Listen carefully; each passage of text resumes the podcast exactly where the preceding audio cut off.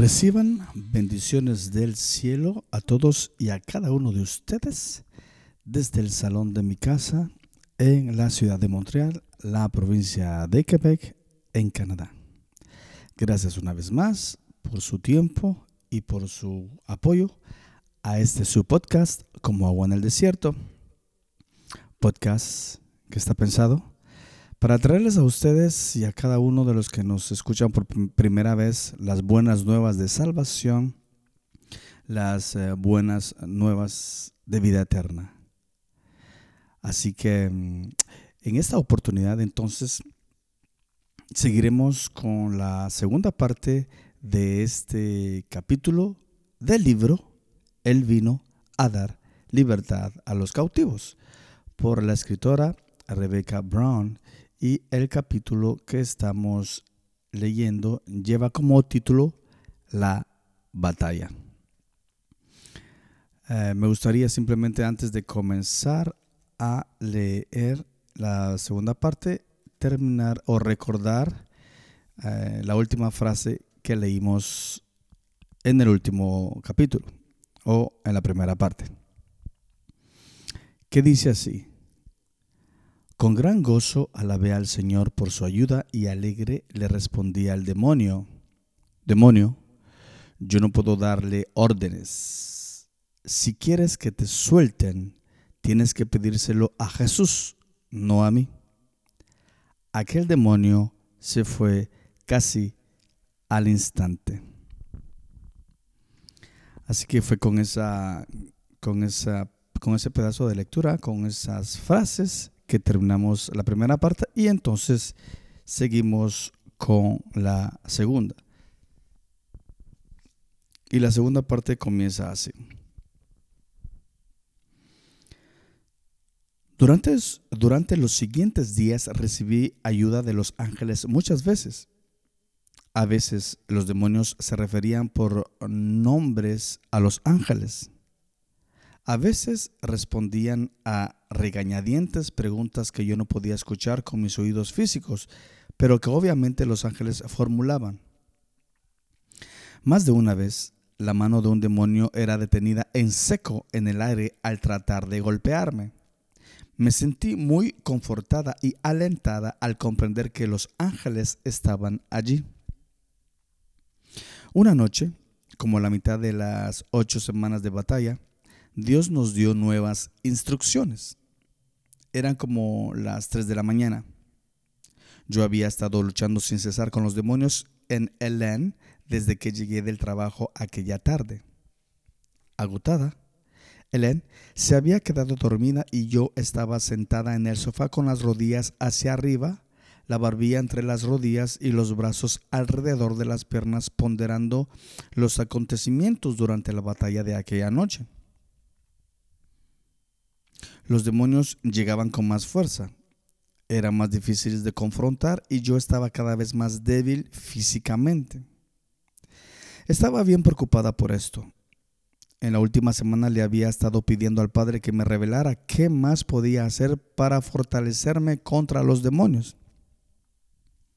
De repente percibí una presencia en el sofá junto a mí. Aunque no había hecho ningún ruido, Salté y miré. En el sofá junto a mí se hallaba el hombre más alto y mejor desarrollado que yo haya jamás visto en mi vida. Supe inmediatamente que aquel hombre no era humano. Tenía un pelo dorado resplandeciente, ojos azules profundos y la sonrisa más encantadora que yo había visto. Estaba bien afeitado y un pliegue profundo partía su mejilla al sonreírme. Vestía de blanco esplendente con un cinturón dorado y una enorme espada a su lado. Su capa estaba ribeteada de un cordón dorado que sin duda era de oro puro. Llevaba también pantalones blancos bien sueltos y sandalias doradas. Su piel estaba bellamente dorada de sol de él emanaba una luz con un poder que nunca yo había sentido. Inmediatamente dijo, Mujeres, les traigo un mensaje del Padre. Antes de que pudiera decir más, lo interrumpí no con mucha cortesía y le dije, un momento, ¿quién eres? Soy tu ángel guardián. Me impresionaba no solo su tamaño y sus brillantes vestiduras blancas, sino la mirada de pureza de sus ojos. Sin embargo, el versículo de 2 de Corintios 11:14 saltó en mi mente. Y no es maravilla porque el mismo Satanás se transfigura en ángel de luz. También recordé primero de Juan 4 del 1 al 3. Amados, no creáis a todo espíritu, sino probad los espíritus si son de Dios, porque muchos falsos profetas son salidos en el mundo. En esto conoced el Espíritu de Dios.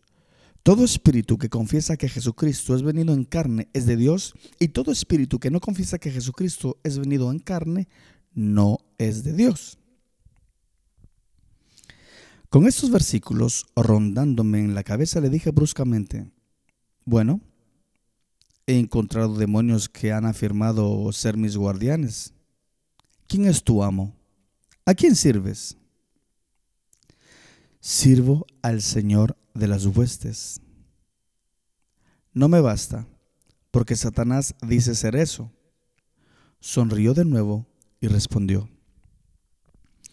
Sirvo al Señor de señores y Rey de reyes, a Jesucristo, quien nació de una virgen, vino a la tierra en carne, murió en la cruz y se levantó de la tumba tres días más tarde. Este mismo Jesús, que es Dios y ahora está sentado a la diestra del Dios Padre en el cielo, es mi Señor y mi dueño. Me sentí aliviada porque había salido airoso de la prueba que nos da el Señor en 1 de Juan 4.1. Ningún demonio hubiera hecho una declaración semejante porque Satanás lo despedazaría al instante. Ah, qué bien, perdóname, pero tenía que estar segura de quién eres. Temía que fueras un demonio disfrazado tratando de engañarme. El Padre me envió para infundirte valor, me dijo, tras asentir con la cabeza. No tengas miedo ni te desanimes, porque estamos contigo para protegerte en cada paso. La batalla va a intensificarse de aquí en adelante. El Padre dice que no dejes de traer puesta la armadura de Dios. Efectivamente, Efesios, lo que está escrito en Efesios 6, 10 al 18. Pero dime, le pregunté, ¿cómo se pone uno esta armadura? Ora así. Padre, te ruego que me pongas la armadura completa ahora mismo. Te lo pido y agradezco en el nombre de Jesús. ¿Con cuánta frecuencia debo pedir la armadura? Se sentó unos segundos con la mirada hacia arriba, movió la cabeza en gesto afirmativo y se dirigió a mí. Dice el Padre que una vez cada 24 horas es suficiente. Así como Jesús dijo estando en la tierra que debían tomar la cruz cada día, todos los días debes ponerte la armadura de Dios y prepararte para la batalla. Entiende que esto es muy importante. No olvides pedirlo todos los días. Sin la armadura te van a hacer daño. Lo que no entiendo es que no puedo ver la armadura y la Biblia parece referirse a algo simbólico. ¿Dónde va la armadura? La armadura de Dios va en tu cuerpo espiritual. La palabra de Dios dice bien claro que ustedes están enfrascados en una batalla espiritual, por lo que la armadura es también espiritual. Tienes que escudriñar más las escrituras en cuanto a esto. Entre paréntesis, al siguiente día encontré el versículo que muchas veces pasamos por alto. Hay cuerpo animal y cuerpo espiritual. Primera de Corintios 15:44. Cerramos paréntesis. La sobria expresión del ángel se iluminó. Tú siempre tienes muchas preguntas, me dijo. Dice el Padre que tienes permiso para, para, preguntarme cuanto quieras que yo te contestaré. Muchas preguntas bullían en mi cabeza. ¿Cómo es Jesús? Le pregunté. Era la pregunta cuya respuesta siempre había anhelado recibir. Háblame de Él. Hace tanto tiempo que quiero conocerlo mejor. El ángel se reclinó en el sofá con las piernas cruzadas en posición de relajamiento. Jesús es tan bello. Una sonrisa suya basta para llenar el universo entero de calor y de amor. Jesús trabaja tan intensa e incansablemente por su iglesia. No hay detalle en cuanto al cuidado de cada uno de los suyos tan pequeño que no le atienda plenamente. Constantemente está cuidando de su pueblo y llevando a otros a su iglesia. Su gloria se extiende sin reserva por todo el universo y allende el universo. No tiene fin. Me senté a meditar sus palabras, tratando de imaginármelo todo tal cual es. Siempre he pensado que la gloria de Jesús debe ser algo así como una bella sonrisa. Es decir, todo está oscuro y de repente el horizonte se va tiñendo de luces y colores hermosos. La luz y los colores van aumentando en intensidad y belleza a medida que el sol va surgiendo en el horizonte. Al hacerlo es tan brillante, tan lindo. ¿Será así la gloria de Jesús al acercarse a uno? Le dije. Asimismo, exactamente. Nos sentamos y conversamos como por dos horas. Nunca olvidaré aquella maravillosa experiencia. El amor de Dios que irradiaba aquella criatura era tan intenso que obtuve una nueva percepción de la grandeza del amor de Dios hacia nosotros. El ángel me dijo que el Señor se ocupa tanto de sus hijos que cada vez que uno de ellos llora, envía un ángel a sostenerlo en sus brazos y consolarlo. La persona no se da cuenta, por supuesto, pero es así. El ángel me dijo también que Dios ha creado a todos sus ángeles con tanto amor que cada persona tiene un ángel de la guarda que la protege porque Él ama tanto a esa persona que solicitó del Padre que se le concediese la tarea de guardarla desde que nace. Me acordé de Hebreos 1 del 13 al 14 que dice, ¿a cuál de los ángeles dijo jamás, siéntate a mi diestra hasta que ponga a tus enemigos por estrado de tus pies? ¿No son todos espíritus administradores enviados para servicio a favor de los que serán herederos de salud? Aquella noche aprendí muy profundamente el significado del versículo que dice, antes, como está escrito, cosa que ojo no vio, ni oreja oyó, ni han subido en corazón de hombre, son las que han son las que ha Dios preparado para aquellos que le aman pero Dios nos lo reveló a nosotros por el Espíritu, porque el Espíritu todo lo escudriña aún lo profundo de Dios. Primera de Corintios 2, 9 al 10. El ángel me había señalado muchos pasajes bíblicos que al estudiarlos en oración me revelaron mucho más de los increíbles planes de Dios para con su pueblo en el futuro. La batalla arreció mucho tras aquel encuentro con el ángel, pero allí cada día al clamar al Padre por la armadura, me fortalecía y no sufría en mi cuerpo tanto como resultado del constante conflicto con los demonios. Durante este tiempo de batalla comprendí que había llegado al punto en que ya no me importaban las posesiones ni ninguna de las actividades sociales que solía disfrutar. Me estaba volviendo muy diferente de la gente que me rodeaba. No podía hablar con nadie de mis experiencias, excepto ocasionalmente con el pastor Pat. No sabía de nadie más que me pudiera entender. Me preocupaba que estuviera perdiendo el balance. Le presenté el problema al Padre en oración y descargué mis dudas y temores. Sabía que no era tan inteligente como para detectar o deducir los engaños de Satanás, así que debía de tener fe en que el Señor me mostraría cuando estaba a punto de caer en una trampa. En ese momento el Señor me indicó que leyera la primera epístola de Pedro. Reconozco que me sentí un tanto desilusionada, porque no comprendía en qué sentido me ayudaría, pero obedecí al Padre. Al leer, el Señor me dio unas nuevas percepciones de aquellos preciosos versículos a los extranjeros esparcidos. Primera de Pedro 1.1. Amados, yo os ruego como a extranjeros y peregrinos. Segunda de Pedro 2.11. Entonces, el Señor trajo a mi atención dos pasajes más.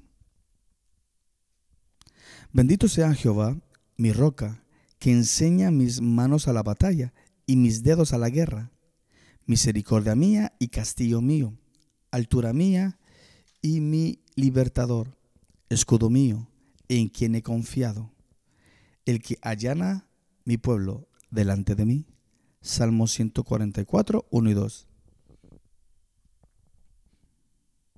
Por lo que al presente es momentáneo y leve de nuestra tribulación nos obra un sobremanera alto y eterno peso de gloria, no mirando nosotros a las cosas que se ven, sino a las que no se ven, porque las cosas que se ven son temporales, mas las que no se ven son eternas.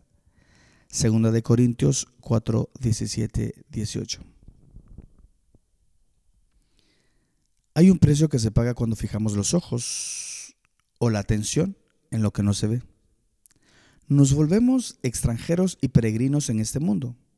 En verdad, no tenemos una patria en la tierra. Llegaremos a la patria solo cuando Jesús regrese a llevarnos a vivir con Él.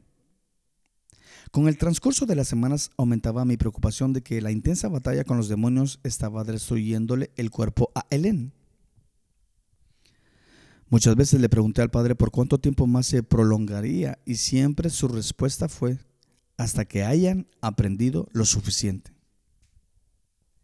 Por fin llegó el día en que el padre me dijo que llamara al pastor Pat para que fijara el momento de la liberación final de Helen. Así lo hice, pero sin que Helen lo supiera. Si se lo decía, los demonios que habían en ella lo escucharían y harían lo posible por impedirlo. Cuando el día de la liberación final se acercaba, los demonios y los espíritus de los brujos y brujas locales estaban siendo un problema cada vez mayor como no los veíamos, no estábamos prevenidos del ataque. Constantemente, Helen y yo éramos levantadas en peso y arrojadas por la habitación. Los muebles y otros objetos frecuentemente eran lanzados contra nosotros por seres invisibles.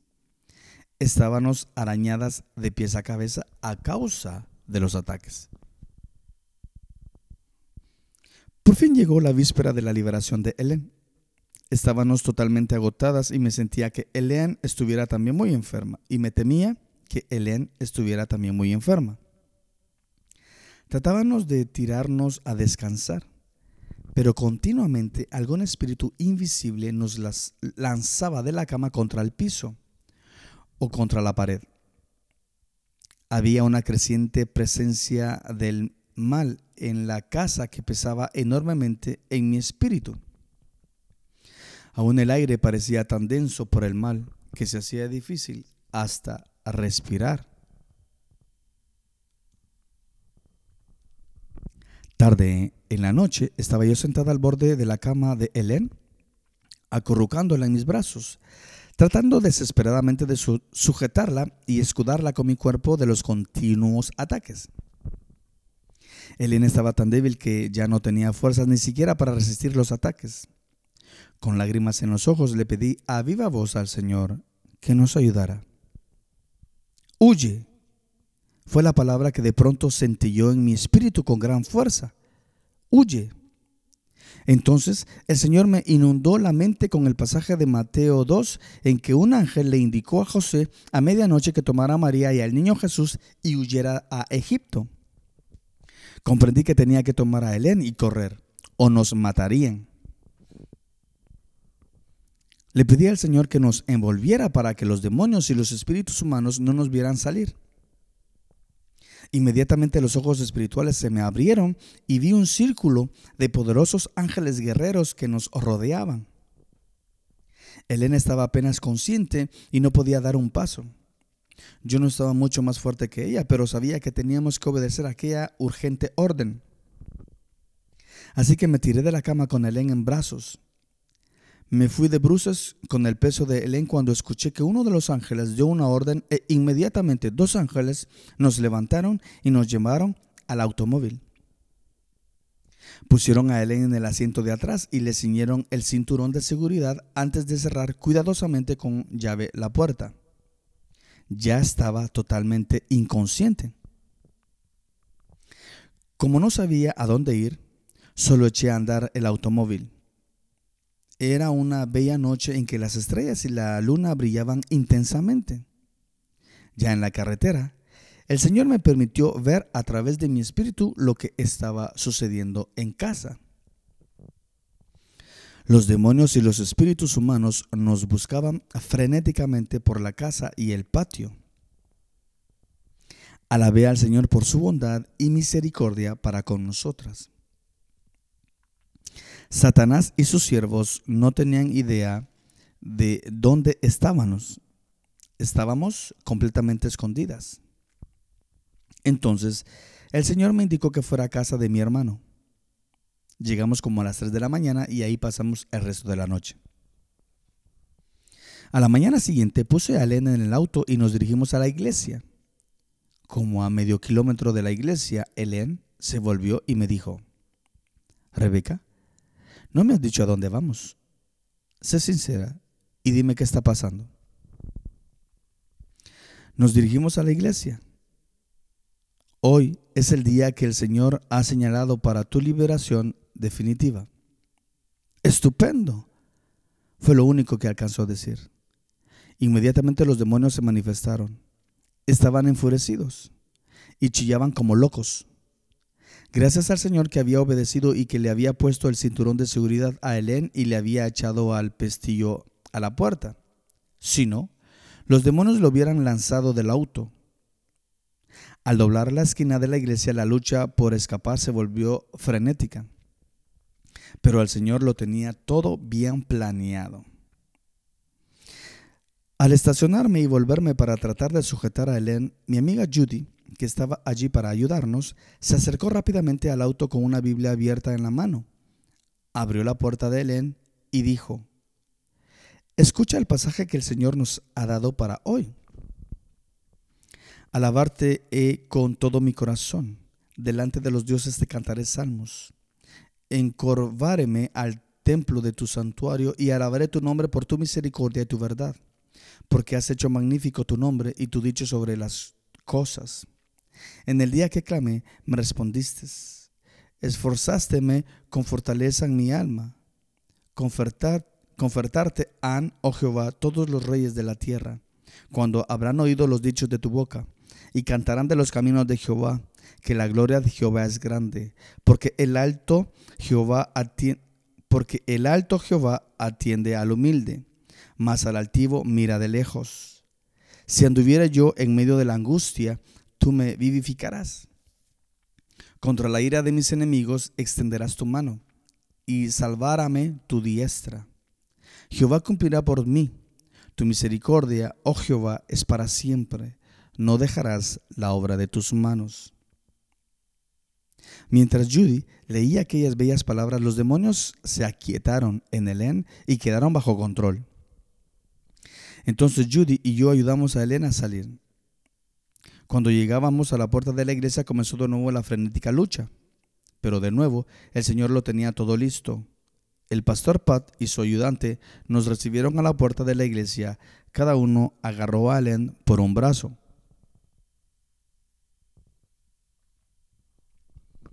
Veo que por aquí tenemos algunos demonios que no están muy contentos, exclamó el pastor Pat. Demonios, callen y tranquilícense le ordenamos en el nombre de Jesucristo. Si el Señor no hubiera tenido ahí aquellos hombres para que nos ayudaran, dudo que Judy y yo hubiéramos podido conducir a Ellen por el pasillo hasta la oficina del pastor.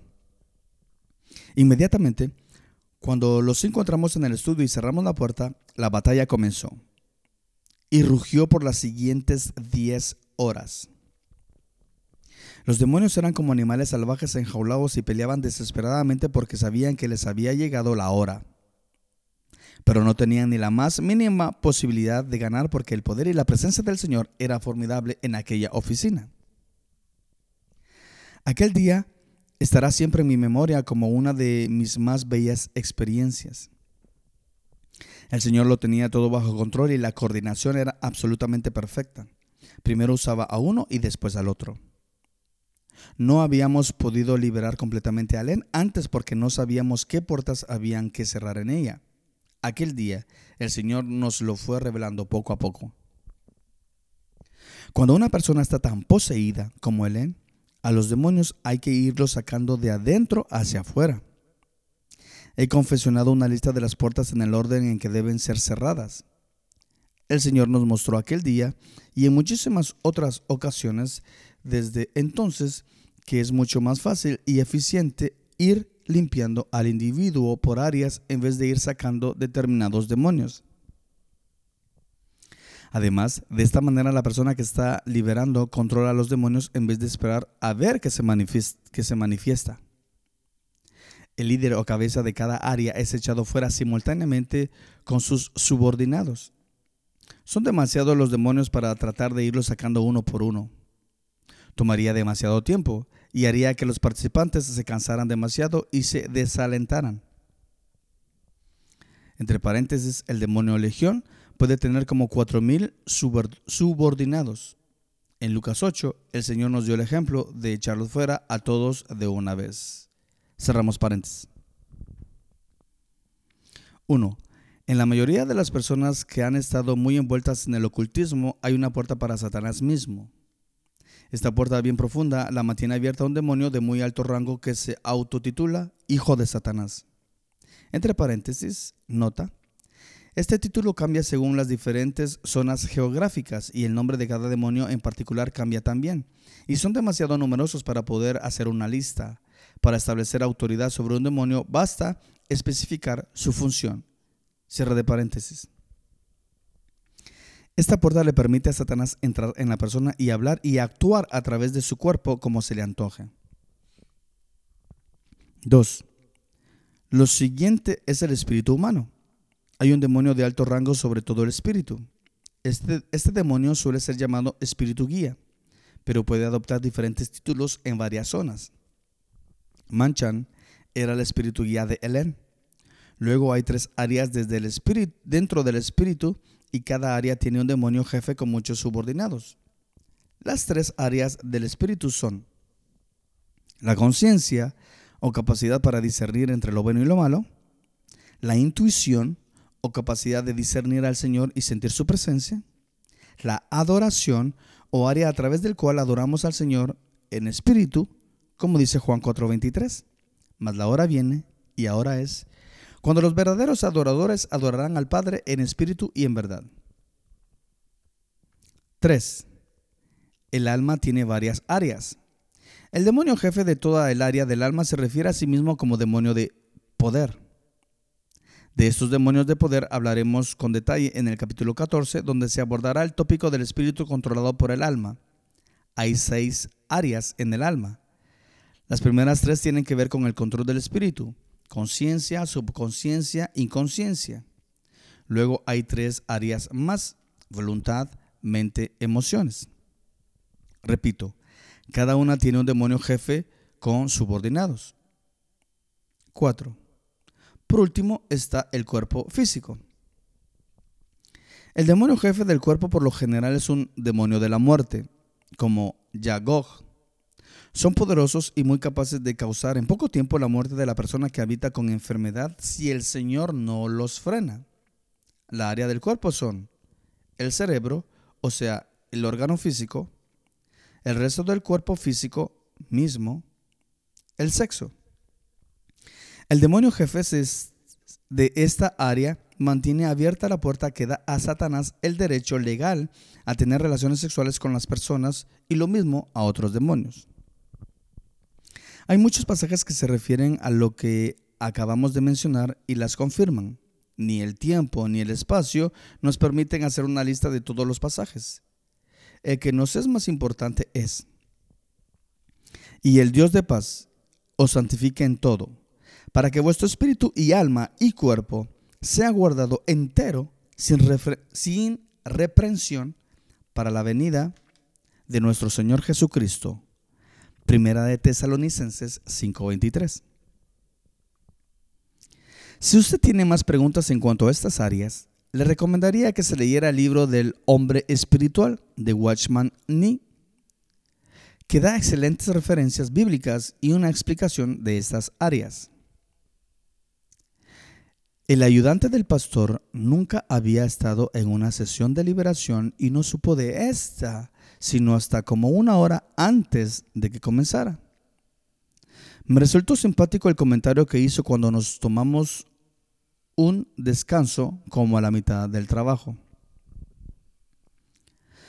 Todo esto hace que el cortar el césped me parezca horriblemente trivial. Entonces, nos contó de una singular experiencia que había tenido la noche anterior.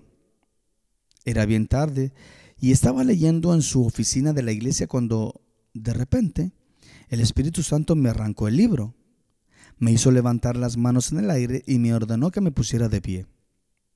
Cuando lo hice, me dijo que tomara un frasco de aceite y fuera a la oficina del pastor. Yo era la única persona en la iglesia en aquel momento. El Espíritu Santo me mandó que cerrara con llave las puertas y ungiera los marcos y los dinteles de las puertas. Luego las puertas mismas. Luego las ventanas. En el nombre del Padre, del Hijo y del Espíritu Santo. Y que le pidiera al Señor que sellara aquella oficina. Así lo hice, pero sin ni imaginarme por qué. La oficina permaneció cerrada y sellada hasta que entramos esta mañana.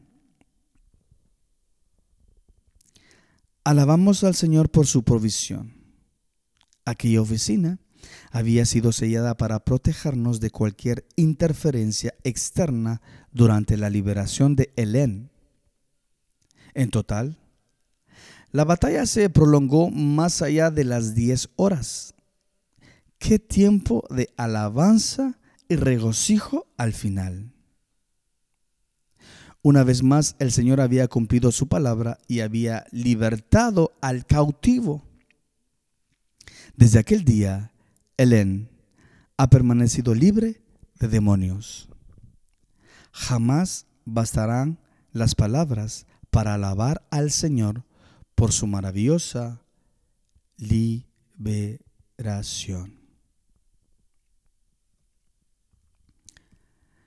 Bueno, entonces, en esta segunda parte, llegamos al final de este tremendo capítulo.